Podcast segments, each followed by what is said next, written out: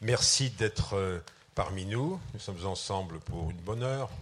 Euh, après le débat, on, laissera euh, l'espace normal aux questions, d'autant que dans ce débat, on va expliquer que dans le musée de demain, puisque le thème est que sera le musée de demain?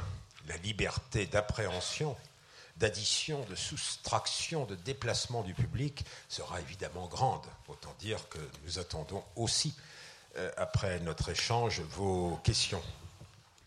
Le prétexte de cette réunion prospective est fourni par l'exposition Carambolage, dont un certain nombre d'entre vous ont peut-être euh, déjà emprunté les labyrinthes.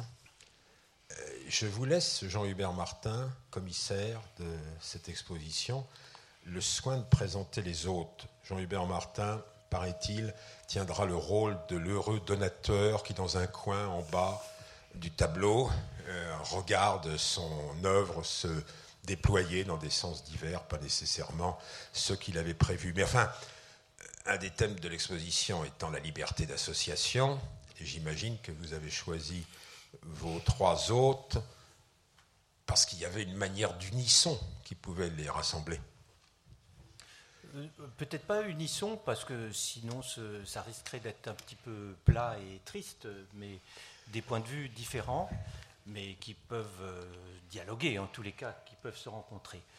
Alors euh, pour vous, de droite à gauche, Thierry Dufresne, professeur d'histoire de l'art, qui a fourni des interprétations d'œuvres, en particulier sur le surréalisme, qui me paraissent tout à fait éclairantes parce qu'elles ne sont pas convenues et qu'elles euh, participent d'une grande ouverture d'esprit, euh, quelquefois subjective, mais justement d'autant plus intéressante et, pertinente.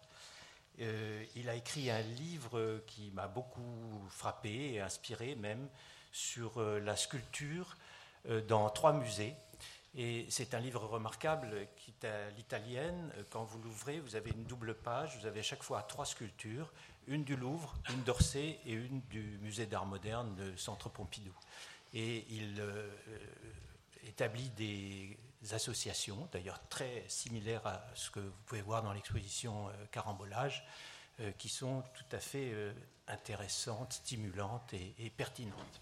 Alors quand vous ouvrez le catalogue de Carambolage, je ne sais pas si vous avez tenté l'expérience, c'est un peu compliqué.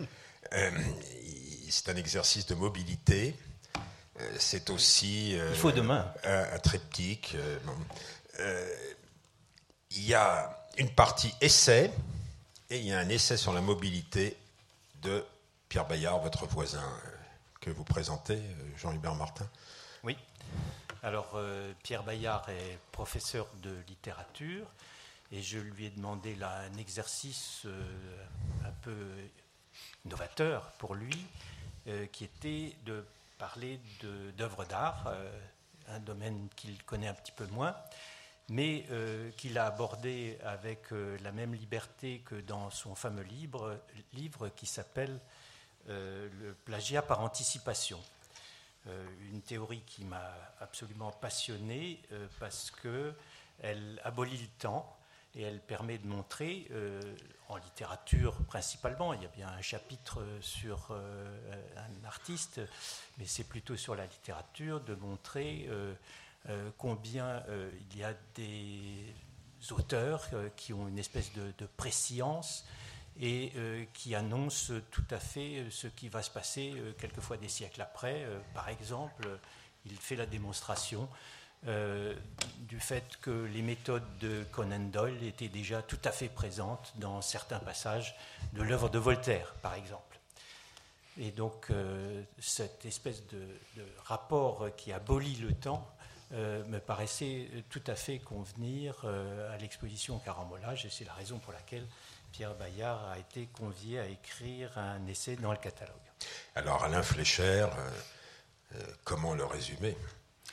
Euh, bah, d'une phrase euh, assez simple pour moi, c'est un vieux complice, euh, puisqu'on se connaît depuis des années, les années 69-70.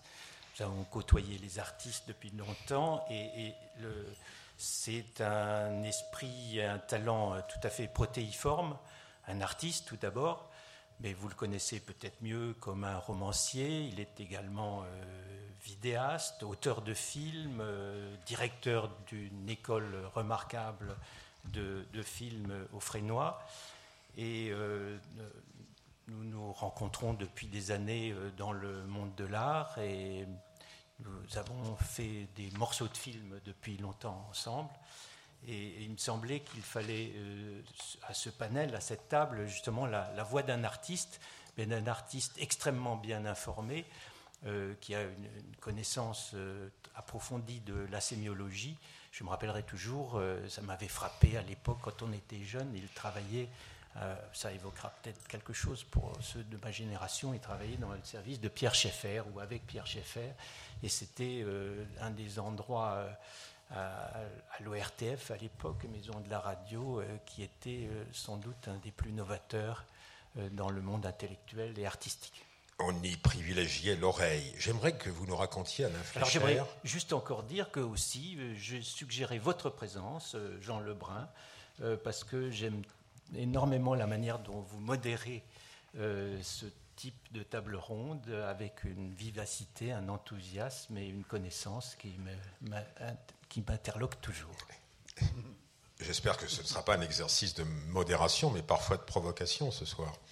Mais euh, Alain Flécher, qui a donc pratiqué la précédence de l'oreille quand il était chez Pierre Schaeffer, j'aimerais, pour euh, imaginer ce musée de demain qui nous rassemble euh, ce soir, on ne le verra peut-être jamais. Hein. C'est comme euh, les titres des livres de Pierre Bayard, euh, comment parler de ce que l'on n'a jamais lu, ou des lieux où on n'a jamais été. Alors ce musée qu'on ne verra peut-être jamais, c'est un musée où sera privilégié non pas l'oreille, mais le regard. Je voulais vous, raconter que, étudiant, j'avais un vieux maître qui s'appelait Alphonse Dupron et il nous avait désarçonné euh, au premier cours de licence. Premier sujet, premier devoir, vous allez au Louvre, vous n'emportez rien, vous ne lisez rien, vous vous délestez de toute connaissance, vous vous dégagez des lourdeurs des livres, vous prenez les choses de manière directe et vous regardez. Alors j'ai à peu près vécu cette expérience sans faire beaucoup d'efforts, puisque j'étais tout gamin quand je suis allé pour la première fois au Louvre, et encore un peu avant au Musée d'art moderne quand il était euh, au Palais de Tokyo. Je devais avoir 5 ou 6 ans. J'habitais un peu ce quartier-là, donc euh, c'était un geste assez naturel de la part de ma grand-mère et de ma mère de m'emmener là. Et la première fois que je suis allé dans ce musée, ce que j'ai retenu, c'est que j'y découvrais des femmes nues. Euh, puisque c'était la première fois que je voyais effectivement des représentations de femmes nues. J'ai instantanément adoré Bonnard et Vuillard euh, pour cette raison-là, et la peinture où il n'y avait pas de femmes nues m'intéressait beaucoup moins. Et c'est pareil ensuite euh, quand j'ai découvert le Louvre. J'ai tout de suite aimé par-dessus tout. C'était mon, je pensais que c'était le, plus grand peintre de tous les temps, François Boucher. Après, j'ai évidemment euh, un peu modéré cette, opinion, mais j'adorais euh, Fragonard, Watteau et Ingres, évidemment. Beaucoup de très jolies jeunes filles nues. Voilà, c'était ma première perception du musée. Je ne suis pas sûr qu'elle ait beaucoup changé. Moi, je suis allé voir la salle Philippe de Champagne pour mon devoir de licence. Vous voyez, c'était euh, les, corps y étaient davantage dissimulés. On évoquait tout à l'heure, euh, quand on a préparé ce, débat, la noce de Gervaise et Lantier dans l'assommoir de Zola. Ils descendent de la chapelle, ils sont jamais allés au musée, ils vont au Louvre. Alors les yeux remplis de l'or des cadres, ils suivirent l'enfilade des petits salons, regardant passer les images, trop nombreuses pour être bien vues et vous devez ressembler à deux personnages, Alain Flécher, de La Noce. Euh, l'un s'appelle euh, Bibi la Grillade et l'autre s'appelle Bosch, pardonnez-moi, et il ricanait en se montrant du coin de l'œil les femmes nues. Il est vrai que les cuisses de l'Antiope causèrent un saisissement. Les dames, quand elles eurent le nez sur la peinture, poussèrent de petits cris, puis elles se détournèrent très rouges, tandis que les hommes cherchaient les détails orduriers.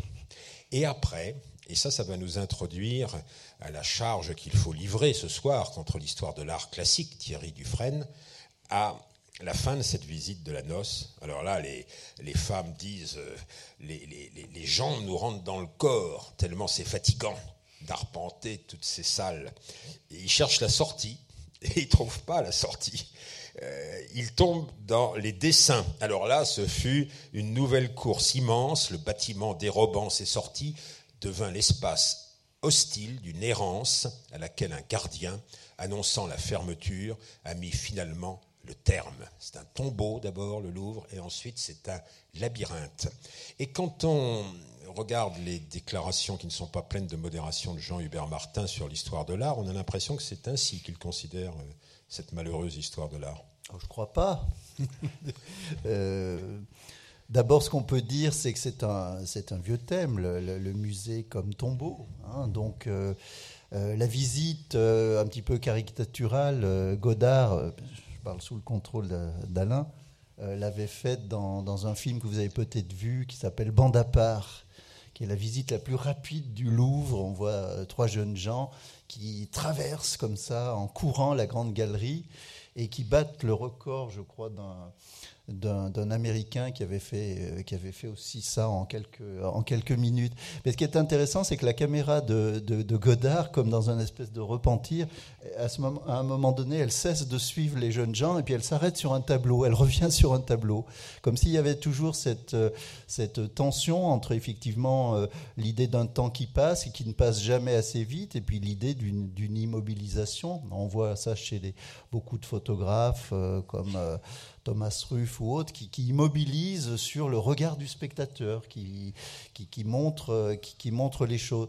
Or non, l'histoire de l'art, elle n'est pas malheureuse, c'est le musée qui serait malheureux sans l'histoire de l'art, bien entendu, mais une histoire de l'art qui est riche, parce que ce qu'on dit toujours, c'est que euh, l'histoire de l'art euh, serait euh, celle qui corsette, c'était le titre d'un d'un article que j'avais fait pour Jean Hubert, justement, euh, l'histoire de l'art, c'est celle qui corsette euh, les formes, euh, pour alors la forme, pour le coup habillée, qui les corsette dans le, corset de la chronologie, comme si il fallait absolument trouver un avant, un après, une influence, des origines, Hein, c'est le modèle vasarien de la vie des artistes, euh, la vie des styles. Il y, a, il y a alors, comme on dit toujours, euh, la phase archaïque, puis ensuite il y a la phase de maturité classique, puis une phase de décadence. Alors après, vous mettez baroque, vous mettez tout ce que vous voulez, mais il y aurait l'idée d'une vie humaine qui donnerait ce modèle biologique à l'histoire de l'art. Mais l'histoire de l'art, ça peut être tout à fait autre chose. Georges Kubler, quand il a fait son histoire des choses, par exemple, il a préféré un modèle euh, physique où il montrait qu'il y avait des collusions d'époques, des rencontres, comme dans, comme dans l'astrophysique, où il y, a des, il, y a des, il y a des collisions, puis ça entraîne les choses euh, ailleurs. On, a plein de possibilités de faire l'histoire de l'art. J'entends bien, mais dans le musée actuel, qu'il faut qu'on continue de critiquer pour imaginer le musée de demain, euh, c'est un musée dont la fonction était d'instruire. C'est une des fonctions du musée mais disent les mauvais esprits, c'est instructif pour ceux qui sont instruits. Ah, ça, c'est la vieille, euh, la vieille rengaine de Bourdieu qui n'a pas toujours été bien inspirée et qui, dans, son, dans sa propre vie, a montré le contraire puisque issu d'un milieu populaire, il est allé au Collège de France. Donc il est la preuve qu'on n'est pas déterminé totalement par son milieu et par son capital culturel, comme on dit. Non, je, crois que le, musée est à l'image de notre société. Donc s'il est ennuyeux, c'est que notre société l'est, et je ne crois pas qu'il le soit toujours. On a parlé de sa fonction érotique, il y a sa fonction cognitive. On peut suivre toutes sortes de choses, y compris des jeunes filles, d'après ce que j'ai compris dans les musées, mais aussi des jeunes hommes, et peut-être suivre des fantômes d'images. Alors pourquoi pas? À condition, Pierre Bayard, de se déprendre de l'histoire de l'art. Parce que vous, euh, vous faites euh, dans le texte du catalogue, dans l'essai qui ouvre le catalogue, une véritable charge contre l'histoire de l'art. Parce que l'histoire de l'art, non seulement elle est inutile quand elle cherche ses filiations que vous décriviez tout à l'heure, Thierry Dufresne. Enfin, elle est érudite au sens limité du mot. Mais vous expliquez, Pierre Bayard, qu'en plus, elle est incapable de restituer ce qu'était une époque disparue. En, fait, oui, les, passages en question sont, empruntés, je crois, à Jean-Hubert Martin. Euh, moi, je n'opposerai pas euh, Histoire de l'art et ce que tente de faire euh, Jean-Hubert Martin, ou ce que je tente de faire dans le domaine de la littérature, qui est assez proche. Je crois que ce sont des, expériences différentes. Ce qui m'a plu dans le projet de Jean-Hubert Martin, quand il a eu la générosité de, m'y associer, générosité parce que mon domaine n'est pas l'histoire de l'art mais la littérature, c'est que c'est une réflexion qui euh, privilégie ce que j'appellerais la, rencontre avec les œuvres. Or, quand nous euh, rencontrons une œuvre ou quand nous rencontrons quelqu'un, nous sommes très souvent à l'intérieur d'un cadre qui est constitué par le, savoir que nous avons sur cette œuvre ou sur cette personne. il peut être intéressant d'imaginer ce qui se passerait si ce savoir n'était pas là pour plomber la rencontre. Euh, j'avais été frappé par ce que disait Romain Gary lorsqu'il a décidé de euh, s'appeler Émile Ajar. Il regrettait que euh, les gens n'achètent pas un texte, mais achètent un texte de Romain Gary. Euh, et donc il fait l'expérience de s'appeler autrement et de proposer d'autres textes que les gens lisent différemment. Euh, ce que j'ai d'ailleurs essayé de faire dans, un autre livre qui s'appelle euh, Et si les œuvres changeaient d'auteur, je propose de lire L'étranger comme s'il avait été écrit par Kafka, de lire Autant n'emporte le vent comme si c'était une œuvre de Tolstoï, ou de regarder le Cuirassé Potemkin comme si c'était un film d'Hitchcock. C'est-à-dire d'introduire une erreur et, cette erreur euh, permet de dégager dans les œuvres des éléments que l'on ne verrait peut-être pas autrement, parce que la culture que l'on a peut à certains moments nous empêcher d'avoir cette spontanéité de, la rencontre. Donc il faut enlever euh, les œuvres de leur lourd cadre doré, ce qu'évoquait Zola dans la description de la noce de l'assommoir euh, au Louvre, et il faut, allez le mot est peut-être un peu lourd, décontextualiser en tout cas, à, titre d'expérience, hein, je pense que rien. Euh, moi, je serais plutôt partisan d'introduire l'histoire de l'art dans l'enseignement. Hein, mais ça n'empêche pas de réfléchir parallèlement sur euh, cette expérience de la rencontre et sur ce que nous perdons dans une œuvre si nous, si nous lui superposons une connaissance toute personne qui a été dans un musée connaît cette expérience où nous allons à toute vitesse, une œuvre ne nous paraît pas d'un grand intérêt, et puis tout à coup, dernièrement, on se rend compte que c'est un Rembrandt, on la regarde et on ne regarde plus la même œuvre. Hein. Donc je n'opposerai pas, encore une fois, pour ma part, histoire de la littérature ou de l'art et cette, cette tentative pour valoriser la rencontre. Je crois qu'elles sont complémentaires. Mais on ne va pas faire de l'anti-intellectualisme, alors je vous propose d'introduire un mot savant que vous allez expliquer, iconologie. Et si on faisait de l'iconologie?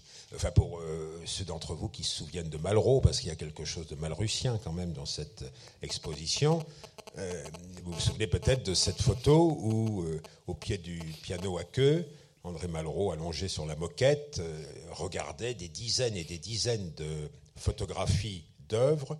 La multiplication de la photographie permettait de mettre à l'œuvre, en œuvre l'iconologie, c'est-à-dire des associations, des rapprochement, euh, des cohérences organisatrices nouvelles qui euh, n'étaient pas celles du contexte historique. Oui, je crois que euh, c'est intéressant de, produire des associations originales. Si vous permettez, je vous lis un court texte d'un romancier que j'aime beaucoup qui s'appelle Éric Chevillard, au début de La nébuleuse du crabe. Et le personnage principal donc est, est crabe. Crabe n'est pas de ceux qui disent on ne saurait comparer telle ou telle chose. Il ne voit pas ce qui pourrait l'empêcher de comparer par exemple un chien et une aiguille. Rien de plus facile au contraire que de relever leurs différences, avantages respectifs et qualités particulières, et autres caractéristiques de taille, de poids, de volume, qu'il lui suffit ensuite de confronter et de mettre en balance. Alors Crabbe tranche avec autorité en faveur du chien ou de l'aiguille, du soleil ou du cendrier, de la haine ou de l'orange, de la campagne ou du parapluie, de l'exil ou de la lecture, et pour ceux qui s'étonnent, il reprend sa démonstration patiemment, point par point, en d'autres termes. Mais attention, Cram ne se décide jamais en fonction de l'utilité immédiate que présenterait telle chose par rapport à telle autre. Il ne s'arrête pas à ce détail mesquin. S'il est parvenu à la conclusion que le chien supplantait l'aiguille dans l'absolu, que le chien est globalement supérieur à l'aiguille et qu'il doit recoudre un bouton, Crabbe utilise le chien. On ne manque pas de lui faire remarquer alors, en le voyant peiner sur son ouvrage, qu'avec une aiguille, il en serait déjà venu à bout. Et Crabbe est obligé de lâcher son chien sur ses malins pour leur prouver qu'il a raisonné juste, et même puissamment. Ce genre de, rencontre que, produit humoristiquement euh, Chevillard, c'est quelque chose aussi que l'on a dans cette exposition, parce que je, je suis frappé par le fait qu'il y a un premier mouvement de l'organisation des œuvres qui consiste à mettre en valeur des ressemblances qui n'auraient pas nécessairement frappé, et dans le même temps, ces rapprochements produisent des effets. C'est-à-dire qu'une autre forme de lisibilité est produite par le fait que ces œuvres sont mises l'une à côté de l'autre. Alors on peut, à la lumière de cette expérience qu'est cette exposition, avec vous, Alain Flécher, Thierry Dufresne, imaginer des associations, puisque le mot a été défini par euh, Pierre Bayard. Alors dans l'exposition, les associations, c'est euh, Jean Hubert, le peintre qui croquait la vie quotidienne de Voltaire, se jetant dans sa culotte au petit matin. Ça s'associe avec Jean-Hubert Martin, par exemple. Vous voyez, euh, c'est des associations comme ça, marabout, bout de ficelle. Enfin, mais on peut en imaginer d'autres. Alors, autour du corps, qu'est-ce que vous imagineriez, euh, Alain Flécher, comme association? L'iconologie des expressions, des postures corporelles? Il y en a beaucoup de représentations du corps dans cette exposition. Euh, de différentes époques, de différentes humeurs. Il y en a beaucoup qui relèvent de, de la paillardise, je dirais. Et puis euh, euh, d'autres. Oui, enfin, j'ai vu beaucoup de. J'ai beaucoup de paillardise, de polissonnerie, de choses comme ça, c'est-à-dire moins qu'ailleurs de représentations du corps, euh, du corps, euh, disons, euh, idolâtré ou, ou, montré en, majesté, dans sa beauté. ce n'est pas une exposition où on voit, où on voit des, Vénus et des, et Apollons on voit des corps euh, ou des visages grimaçants, euh, euh, déformés. Moi, ce qui, m'a beaucoup frappé, c'est oui, cette, intensité qui montre la beauté de ce qui n'est pas réputé beau. Il y a aussi, là j'y suis peut-être encore plus sensible, ces œuvres de l'art primitif, ces crânes, ces masques, euh, qui sont d'une beauté euh, absolue et bouleversante et qui, en fait sont des images d'une certaine façon euh, de l'horreur. J'avoue que je n'avais pas pensé à cet aspect de, de, la question que nous avions à, aborder ce soir. Non. Si je devais évoquer à la lumière de mon expérience personnelle euh, une ébauche, de, enfin une ébauche de questions, une ébauche de réponse à la question, euh, je pourrais euh, raconter comment Dominique Bozo, quand il était directeur du Musée d'art moderne au Centre Pompidou, m'avait demandé de filmer la présentation du musée d'origine par, Pontus Sulten et celle qu'il allait confier à Gaolenti. Euh, la et, de, voir en quoi le fait de filmer ces présentations euh, était éloquent sur ce qu'elles sont, ce que, ça, ce que, ça, racontait, puisque une même collection euh, d'œuvres d'art modernes et contemporains allait être lisible de deux façons totalement différentes. Le mérite de, Dominique Bozo avait été de vouloir conserver la présentation d'origine en sachant que ce qu'il allait proposer serait absolument le contraire.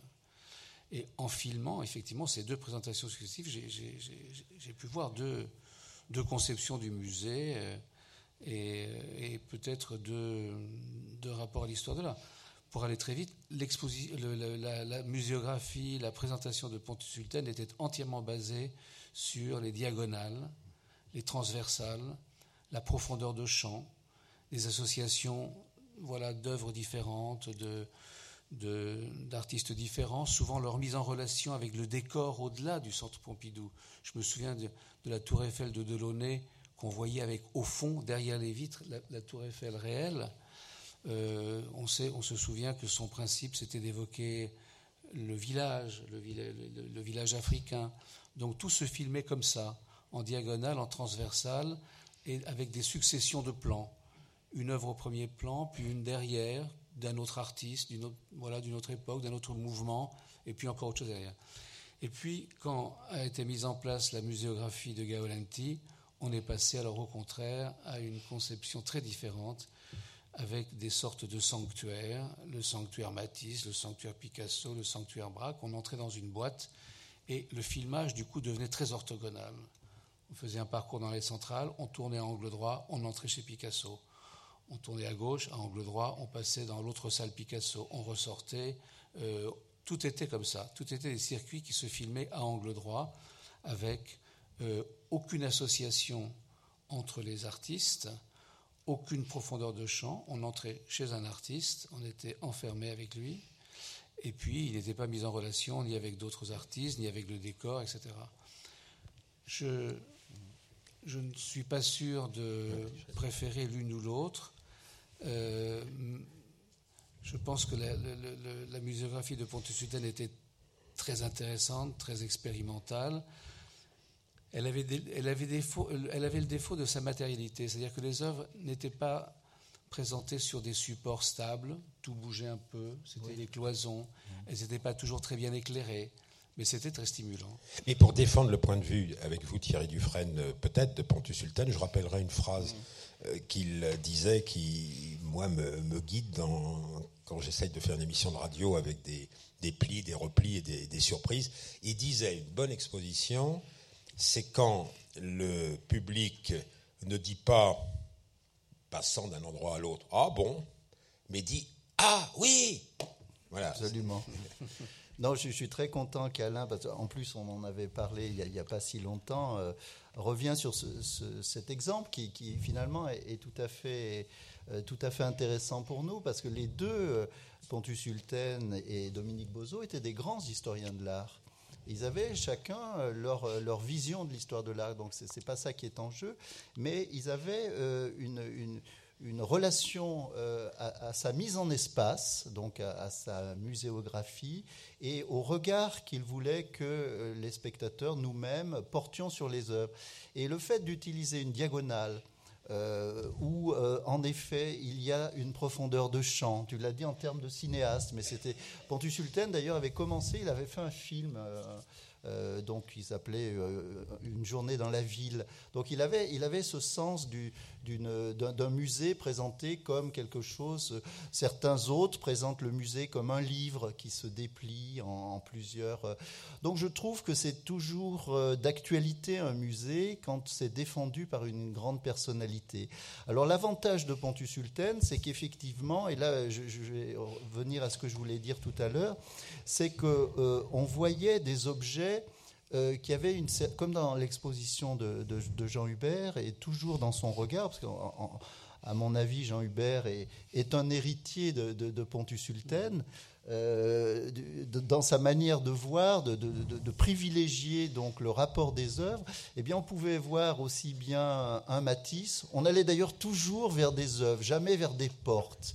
Disait toujours qu'un musée et une exposition, c'est bien quand on va vers, quand on marche vers des, vers des œuvres, mais pas vers des portes, parce que sinon, ça, ça veut dire que c'est rangé dans des boîtes. Et c'est vrai que euh, la, façon dont Dominique Bozo a, conçu les choses, c'est peut-être plus lisible en termes de, de, mouvement, etc.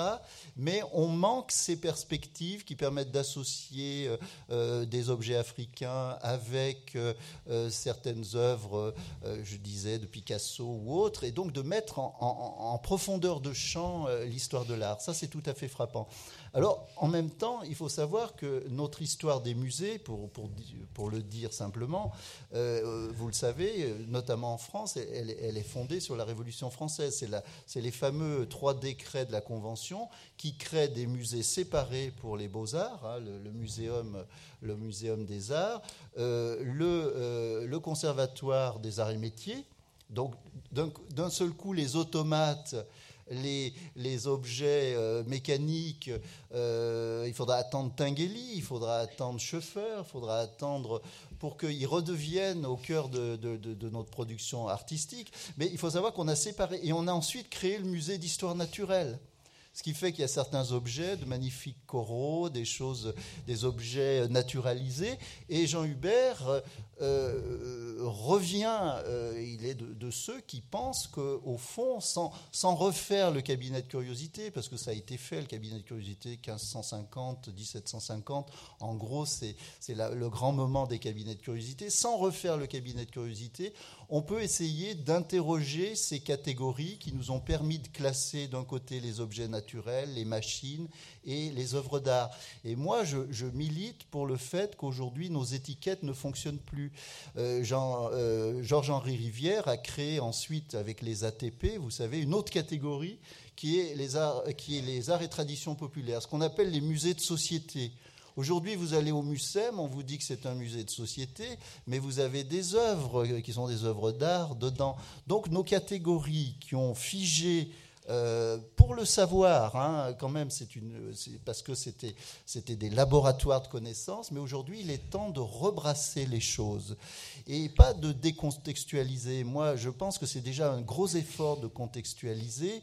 Et Michael Baxandal, qui est, un des grands historiens de, nos jours, il disait Moi, j'essaye de, de me mettre à la place d'un homme du Quattrocento, d'essayer de voir comment Piero de la Francesca pouvait ressentir les choses, connaître les matières, mais en même temps, je sais que je le fais en américain du XXe siècle. C'est-à-dire, on sait très bien qu'on est toujours clivé quand on regarde une œuvre, on a des personnalités multiples, on essaye de comprendre ce que veulent les gens, euh, qui ont les intentions artistiques, c'est-à-dire les artistes, mais on essaye aussi de comprendre de, notre point de vue d'aujourd'hui. Mais si je vous ai bien lu, Pierre Bayard, euh, vous dites que c'est vain d'essayer de se mettre dans la tête de Piero de la Francesca.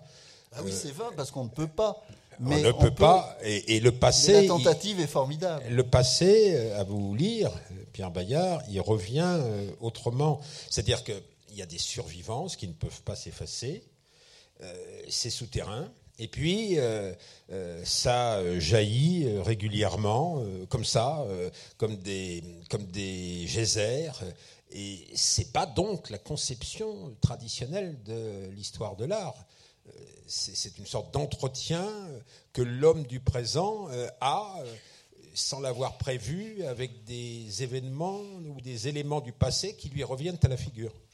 Oui, mais encore une fois, personnellement, hein, je, pense que Jean-Hubert Matin serait d'accord, je n'opposerai pas euh, l'histoire de l'art et ce type d'expérience, de réflexion que Jean-Hubert Martin euh, mène ou que je mène parallèlement dans le domaine de la littérature. Je crois que ce qu'il, me semble-t-il, a tenté de privilégier dans cette exposition, c'est une réflexion sur l'association, l'association psychique. Euh, qui m'intéresse, puisqu'il se trouve que, je suis également psychanalyste, et vous savez que l'association est, au cœur de, la psychanalyse, à la fois dans, sa représentation du, psychisme, hein, on considère que ce sont. Là où Descartes voit une sorte de solidité de la raison, on, verra plutôt une série d'associations assez débridées. Également, dans l'association est au cœur de, la cure. Hein.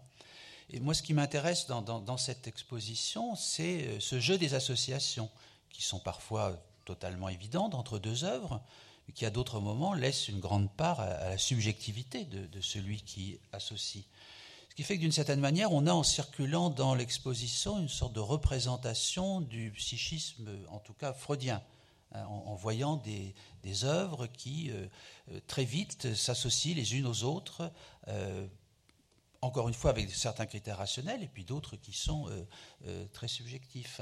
Mais dites-moi, Alain Flécher, euh, Thierry Dufresne, je ne sais à qui s'adresse la question, je me mets à la place des spectateurs qui vont aller voir l'exposition. Ils vont être comme moi quand on m'a demandé d'aller au Louvre sans livre, sans dossier.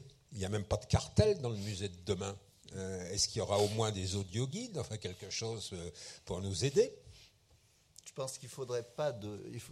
L'audio guide est. c'est toujours difficile. Et toutes, les, toutes les choses sont bifaces. Hein. Euh, la langue est la pire et la euh, meilleure des choses. Hein. Donc, euh, c'est vrai que le.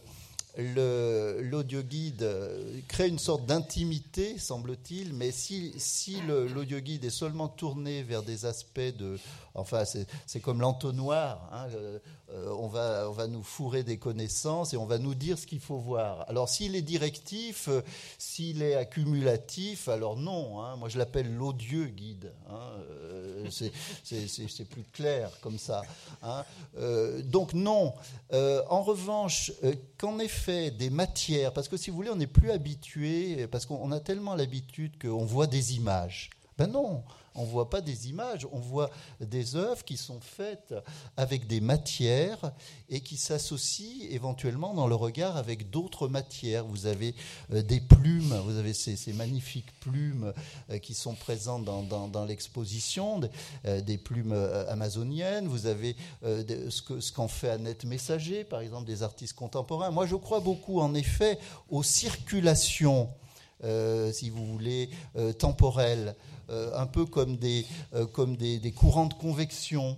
Hein. en effet, euh, Michael Baxandel essaye de comprendre comment pensait l'homme du Quattrocento, comment il voyait, mais en même temps, il le regarde aussi en tant qu'Américain, il se sait, euh, voilà. Donc on est toujours, on navigue entre différentes époques, et c'est ça qui est intéressant. C'est pas euh, de dire qu'il y a des remontées. Ça, c'est assez, euh, c'est un peu Michelet, c'est l'histoire résurrection. Moi, j'y crois pas beaucoup. Je crois beaucoup plus à des, à des sortes de, parce que nous engrangeons en nous-mêmes des mémoires des, des, mémoires du passé, des mémoires de notre enfance, ces mémoires de, de nos enfants. Ça, c'est l'association ces mémoires de, nos enfants, ce sont celles de nos grands-parents, puisqu'Alain a parlé justement de ses grands-parents. Donc il y a des tressages. Il y a des tressages de mémoire et à chaque fois nous, nous retrouvons ces tressages et l'histoire de l'art, je dis toujours, c'est pas l'histoire de l'art au singulier, c'est l'histoire des histoires de l'art et il y, en a plusieurs. Et il nous faut toujours garder ce fil rouge qui est l'histoire des histoires, des histoires des matières, des histoires des rapprochements, et vivement des musées où en effet on aura aussi des machines, où on aura aussi des automates, vivement des musées d'art qui euh, cesseront de euh, cloisonner notre monde, comme si euh, euh, il fallait abandonner les voitures à l'avenue et puis aller dans des musées pour, pour glorifier simplement l'œil. Je, n'y crois pas à ça. Je crois, je crois à des musées qui seront beaucoup plus ouverts. Et, et, il commence à l'être. Alain Flécher, dans les expositions que vous organisez, dans le musée de demain, Thierry Dufresne parlait de navigation et il décrivait quand même quelque chose qui ressemblait euh, au prêt à la grosse aventure. C'est comme ça qu'on désignait les, les prêts risqués euh, autrefois. comment voyez-vous cette navigation? Alors juste une Avec question. quelle balise? Euh, Juste, j'aimerais répondre sur la question des audioguides. Euh, les audioguides favorisent l'oreille au détriment de l'œil. Et disons qu'une visite de musée avec un audioguide, euh, c'est du cinéma parlant, alors qu'une visite de musée sans audio-guide, c'est du cinéma muet. Alors on pourrait considérer que le cinéma parlant, c'est un progrès, sauf que la bande-son n'a pas, pas été conçue par l'artiste. Pour que ce soit du cinéma parlant totalement légitime, il faudrait qu'on entende Léonard de Vinci quand on est devant la Joconde. Donc ce n'est pas le cas. Voilà, je voulais. Eh ben, c'est tout à fait le sujet que je vous posais, phares et balises. Oui, parce que ça m'a beaucoup frappé quand même le cinéma restant un modèle très dominant, je trouve, dans l'histoire de l'art du XXe siècle, les audioguides, c'est une façon à nouveau de, comment dire, de, recréer du récit, une continuité, du linéaire, c'est-à-dire quelque chose qui ressemble à un film, dans une expérience qui normalement est une expérience beaucoup plus libre. Quand on entre dans un musée, ben, on va où on veut, on se dirige vers une œuvre qui attire notre regard, on passe sur d'autres, on tourne à droite ou à gauche, on est libre. Euh, alors que quand on est un guide, on, est pris dans un, on est pris dans un récit comme on est pris dans un récit quand on est au cinéma, dans une salle comme celle-ci, où vous êtes assis à place fixe, un projecteur derrière vous, un écran devant, et puis voilà, vous êtes euh, obligé de, suivre la séance.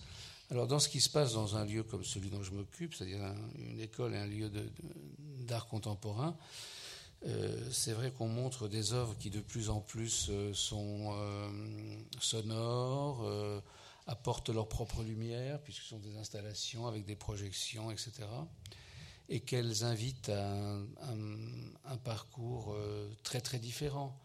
Mais à nouveau, peut-être c'est une déformation du fait de mon activité de cinéaste, mais à nouveau, c'est le modèle du cinéma qui est mis en crise ou en, comparaison.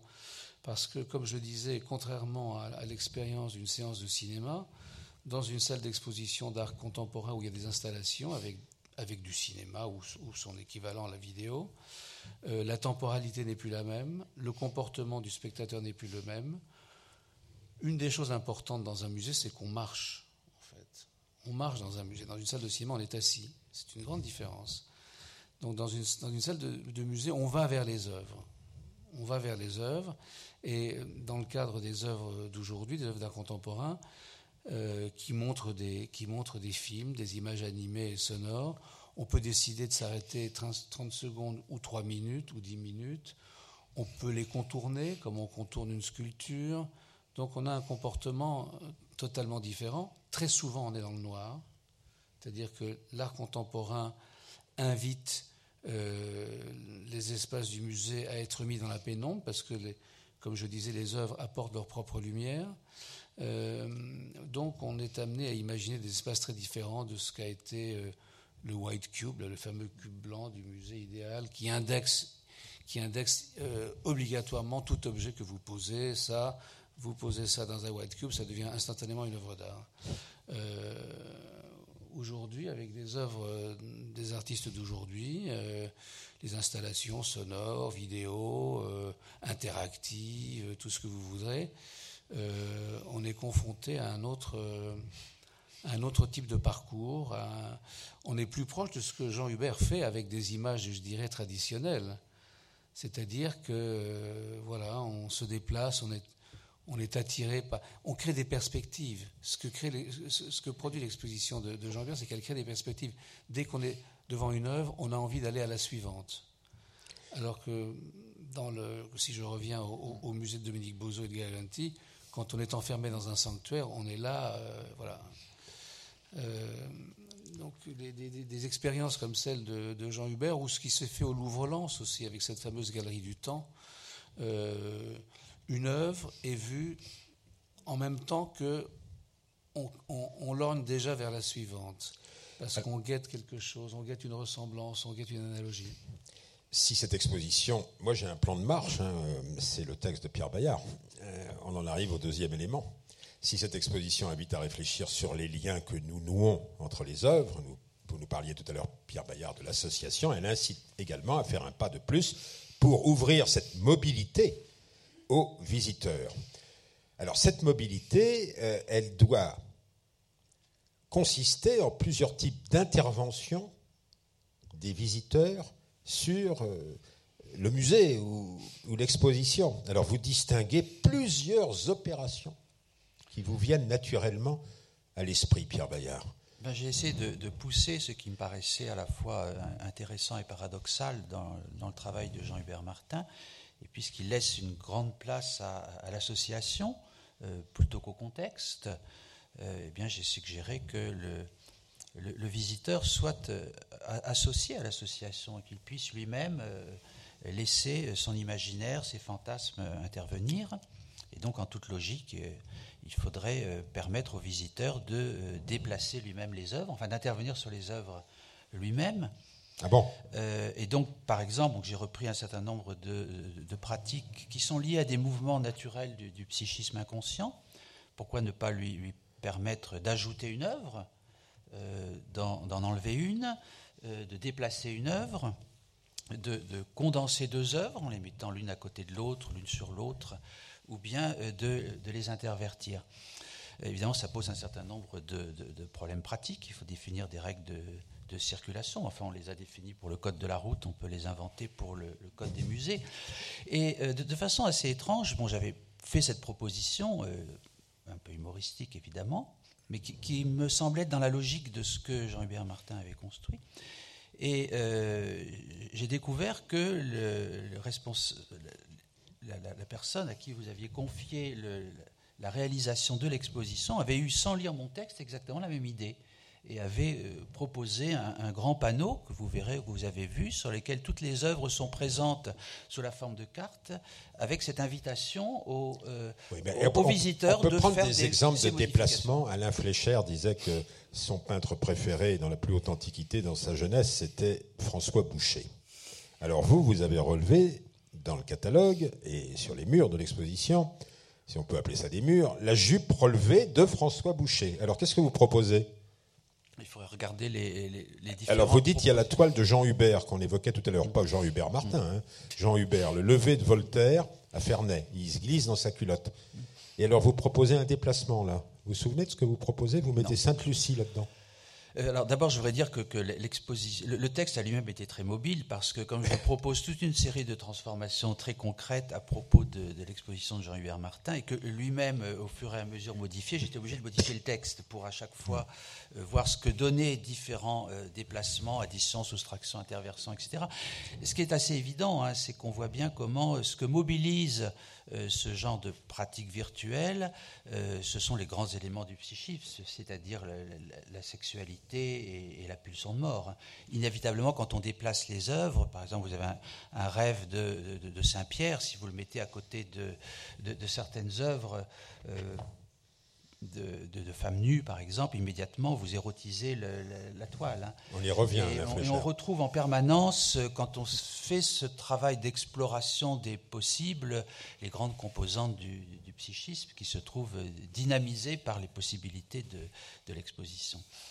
Donc addition, soustraction, déplacement, condensation, interversion, tout ça. Alors ces cinq opérations de base, j'imagine qu'il y en a d'autres, hein, mais c'est celles qui viennent naturellement à l'esprit et qu'on peut tout à fait euh, pratiquer. Il faut laisser un peu d'espace entre les œuvres pour permettre les déplacements. Il faut réglementer la, circulation des visiteurs. Mais on peut faire ça sur son ordinateur, au fond. Bah, sauf que, et alors ça c'est quelque chose quand même qui m'a beaucoup frappé parce que j'ai eu la chance de, voir l'exposition sur ordinateur. Moi j'ai été absolument, euh, c'est pas très original, hein, mais j'étais stupéfait de voir la différence entre les œuvres sur lesquelles j'avais travaillé pendant des jours et les œuvres qu'on voyait dans, l'exposition. Et certaines œuvres euh, dont on ne peut absolument pas imaginer la, force. Hein. Je pense à l'œuvre d'Alette Messager, par exemple, celle qui me vient à l'esprit quand on ne les voit pas. Donc euh, ce travail, il ne faut pas le faire sur ordinateur, il faut ouvrir le musée à la possibilité d'un travail pratique de transport. C'est-à-dire qu'entre le musée et l'ordinateur, il y a la même différence qu'entre la carte postale et enfin qu'entre l'œuvre et la carte postale. Oui, bien entendu. Hmm. Je crois qu'il y a une chose, euh, je, suis tout à fait d'accord euh, avec ce que dit Pierre, euh, il y a une chose qui peut être versée au chantier des, musées de demain, mais qui, est aussi une, idée ancienne finalement, parce qu'on ne réinvente pas les choses. C'est la notion de réserve accessible. Parce qu'il y avait justement au tout début du centre Pompidou l'utopie de réserve accessible, c'est-à-dire vous, vous visitiez les collections permanentes et il y avait un système euh, qui était imaginé pour pouvoir accéder à des compléments voyez, vous pouviez faire venir par un système euh, de, de descente, ou, euh, un petit peu comme dans les, blanchisseries, excusez-moi de la comparaison, c'est celle qui me vient maintenant, je ne sais pas pourquoi, mais où vous appuyez sur le. Et puis donc ça vous fait descendre votre, votre, votre manteau, et, donc vous pouvez confronter, c'est-à-dire vous vous enrichissez, et c'est vrai qu'il n'y a pas besoin d'en faire trop, parce qu'après ça devient jeu de société, et c'est pas tellement le but, mais euh, deux trois associations que vous avez fait par vous-même, alors ça, oui, ça, je pense que c'est très important. Mais ce débat, si vous voulez, il est, ancien, parce qu'à l'origine, euh, je parlais du Louvre, du, musée, du, muséum, euh, euh, les, premiers musées, le premier accrochage du musée du Louvre, ben, vous savez, il n'était pas chronologique. C'est-à-dire que le, Roland, le, ministre des, je crois que s'appelait Roland, le, ministre des Arts, avait proposé un accrochage, parce que le Louvre était fait pour les artistes à l'origine, pas pour le public. Et euh, Roland avait proposé, euh, et David avait suivi un petit peu ça, euh, un, accrochage par contraste. Par exemple, on pouvait mettre un spécialiste de la couleur comme Rembrandt ou de la Croix, ou au contraire en face un spécialiste du dessin. comme les Florentins ou bien comme, comme Ingres, par exemple, dont on a déjà parlé. Donc, si vous voulez, la question est déjà ancienne. Est-ce qu'on doit accrocher les œuvres par affinité, par euh, glissement de l'un à l'autre, glissement progressif vers le plaisir, euh, si l'on veut. Euh, et où est-ce que. Alors, c'était l'idée de former l'œil de l'artiste, et pourquoi pas celui du public, en l'habituant à des contrastes, à des, à des mises en rapport. Et puis ensuite, il y a eu cette idée de la responsabilité du citoyen. Parce que, quand même, euh, nous vivons dans des sociétés, euh, des sociétés où euh, l'art a une fonction, a une action. les artistes ne sont pas de, de, ils sont des grands rêveurs peut-être, mais ils agissent aussi de façon concrète, concrète à proposer des, des, des, des, modèles de vie, des possibilités de vie, pas forcément des modèles contraignants, mais des possibilités, des utopies. Et donc, on s'est dit qu'à un moment donné, ça avait aussi une fonction civique une fonction fondamentale. On a parlé de l'enseignement de l'histoire de l'art euh, dans les, collèges, dans les lycées. C'est évidemment fondamental. C'est ce qui nous différencie de l'Italie, où l'Italie, euh, les gens peuvent beaucoup plus facilement que nous euh, aborder toutes les questions liées à l'art. Donc, si vous voulez, il ne faut pas oublier cette, cette notion que j'appellerais la responsabilité. d'essayer de, retrouver quand même les intentions des artistes, euh, même si, comme disait Duchamp, une œuvre, elle est faite de 50% d'intention de l'artiste et 50% de ce que nous en faisons. Mais c'est notre responsabilité aussi de remettre les œuvres dans leur action dans, le social. Et c'est la fonction des musées. Alors c'est très bien, euh, en, la fin de, en, la, fin de ce débat, que vous arriviez euh, à reposer la question des fonctions des musées. Déclaration de Barcelone 2001 c'est une institution permanente, parce que maintenant, hein, les commissaires d'exposition temporaire euh, prennent le devant, euh, Jean-Hubert Martin, mais un musée, c'est une institution permanente, sans but lucratif, au service de la société et de son développement, ouverte au public, offrant des œuvres témoins de l'effort des hommes, les conservant les classant, les communiquant, les exposant à des fins de délectation. Oui, mais délectation, c'est arrive en, position numéro 3, à des fins d'étude, d'instruction et de délectation. Alors, dans le musée de demain, tel que vous l'imaginez, Jean-Hubert Martin, comment ces fonctions-là, patrimoniales, civiques, sociales, euh, d'instruction, pédagogique, je ne sais comment dire, euh, vous les conservez? Euh, d'abord, ce serait un musée euh, généraliste. Euh, le texte que vous venez de lire parle de, des réalisations humaines. Je sais pas. Enfin, c'est une déclaration commune de musée d'Europe. Pour, moi, ce serait de montrer avant tout en quoi l'humanité a inventé, créé dans le sens de l'invention. L'invention, ça fait passer des groupes humains d'un stade de vie à un autre, parce qu'ils inventent de nouveaux modes de vie. Et pour ça, il faut des formes. Donc il y a des artistes qui le font. Alors dans nos sociétés extrêmement euh, euh, cloisonnées, euh, divisées, etc., il y a des scientifiques, il y a des artistes, etc. Mais bon, pour dire ça dans d'autres termes, mon approche serait beaucoup plus anthropologique que histoire de l'art. Alors, puisque Thierry en a beaucoup parlé, je voudrais lui rappeler quand même que euh, on, parle terriblement toujours d'histoire de, l'art ici. Euh, rappelons-nous qu'en Allemagne, il y a la Kunstgeschichte, la Kunstwissenschaft. Euh, bon, si, il faudrait peut-être parler de science de l'art. Je trouve que si on parle de science, il faut quand même savoir que c'est une science très molle. C'est en tous les cas pas une science dure, ça on le sait. Donc, et, puis tout, mon propos, ce serait d'aller beaucoup plus dans le sens, et vous l'avez dit, vous avez été plusieurs à le dire, dans le sens du, créateur. Pas? Tout, tout, notre système fonctionne sur une trilogie. Il y a l'auteur, créateur, artiste. Il y a ce qu'il produit, l'œuvre, ce qui reste, ce qui est à voir. Et puis il y a le regardeur. On l'a dit aussi, et, c'est ce fonctionnement qui est intéressant.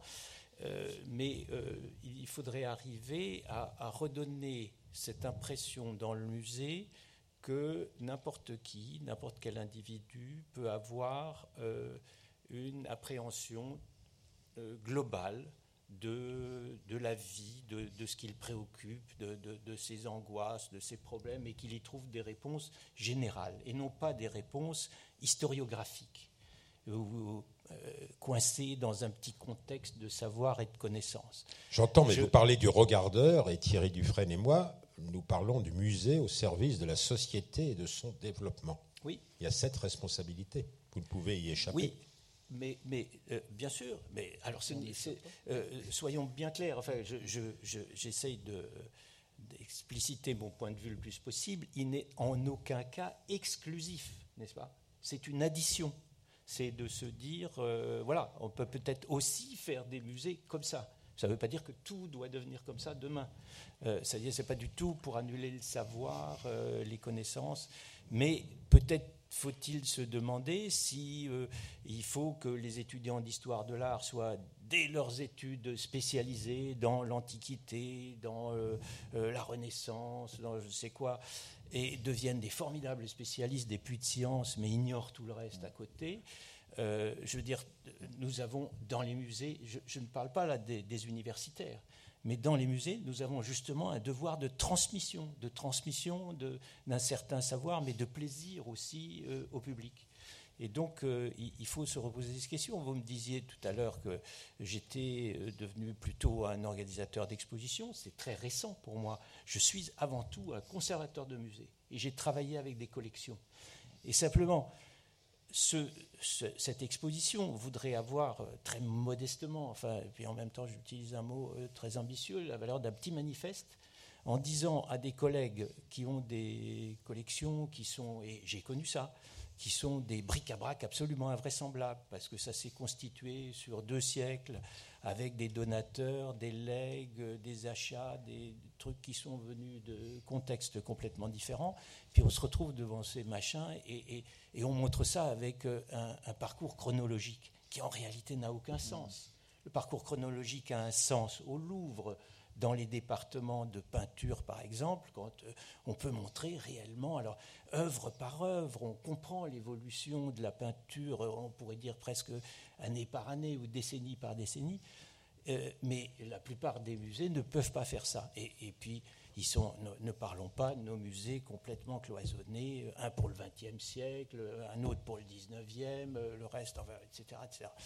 Donc, je voudrais euh, redonner une, appréciation beaucoup plus large pour euh, redonner des, émotions aux gens et, leur parler plutôt de, ce qui les concerne, de, leur vie. Euh, on va pas, ma phrase préférée, c'est on ne va pas au concert pour apprendre l'histoire de la musique, on y va pour écouter de la musique, avoir des sensations, des émotions, et je voudrais que dans le musée, on y vienne de la même manière. Alors nous avons maintenant le plaisir d'écouter vos questions et de tenter d'y répondre un micro va se tendre vers vous. Alors, mademoiselle. Bonjour, euh, je suis jeune professionnelle euh, aussi dans, ce secteur. Et la question que je me pose, c'est, euh, vous avez fait référence en effet à Pontus-Sulten au début du centre Pompidou, à André Malraux. Moi, je suis très contente de voir une exposition comme ça parce que je suis trop jeune pour avoir vu les débuts du centre Pompidou. et par contre, je travaille aussi au Grand Palais et je vois les visiteurs et je pense que c'est intéressant pour vous d'avoir les, retours qu'on peut avoir. Et souvent, les visiteurs se sentent euh, un peu sous-cultivés et n'arrivent pas à se mettre dans, l'état de se dire tant pis, je n'ai pas de connaissances et souvent se, sentent un peu euh, maltraités. Ils disent mais c'est une, une exposition pour érudits et nous, on est perdus ici. Donc, moi, la question que je vous posais, c'est d'après vous, euh, pourquoi bah, Par exemple, au centre Pompidou, on est revenu à un avis, quelque chose de plus classique. Et pourquoi euh, Enfin, qu'est-ce qui pourrait faire que les gens se sentent plus à l'aise pour se laisser aller au jeu que vous proposez? Bah, Je crois que c'est un long processus. Euh, votre question est excellente.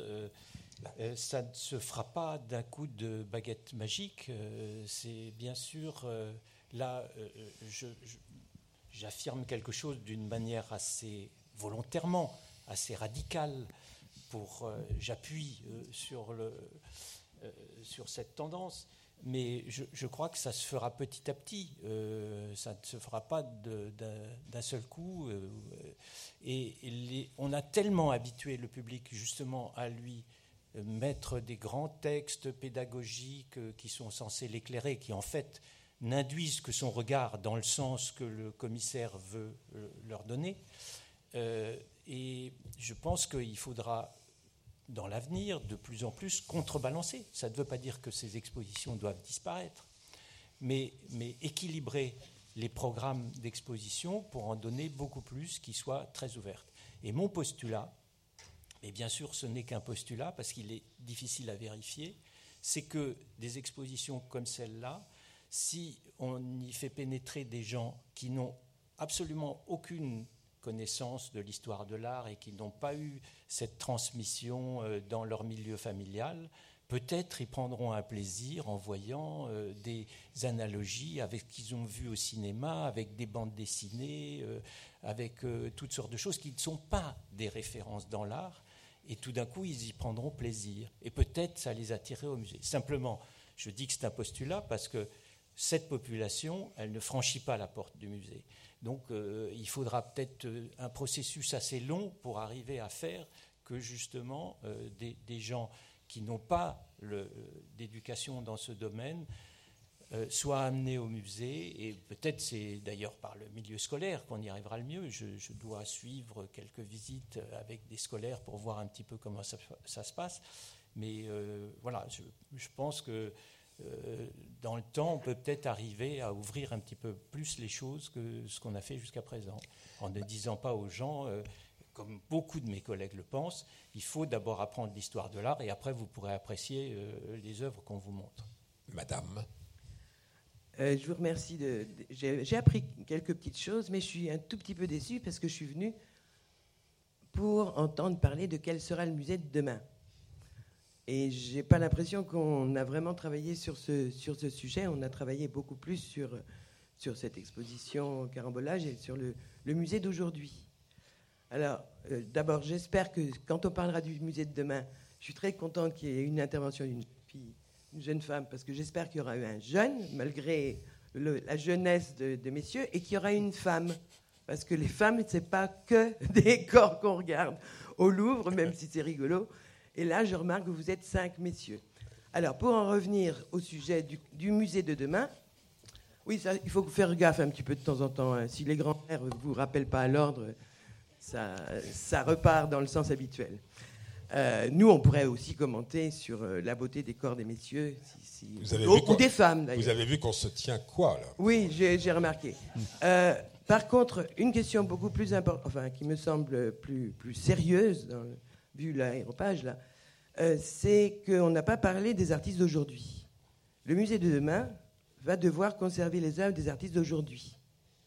Je me souviens, en 2001, je bossais à l'époque à New York, avoir été très étonné et euh, frappé, en première page du New York Times, d'un article, une lettre ouverte de Maxwell Anderson, qui était à l'époque le patron du Whitney, qui s'adressait au ministre de l'économie et à Bill Gates en disant Mes chéris, si vous ne garantissez pas une compatibilité ascendante dans nos logiciels informatiques, on ne va plus pouvoir conserver les œuvres d'art qui sont fabriquées aujourd'hui suivant les, logiciels disponibles.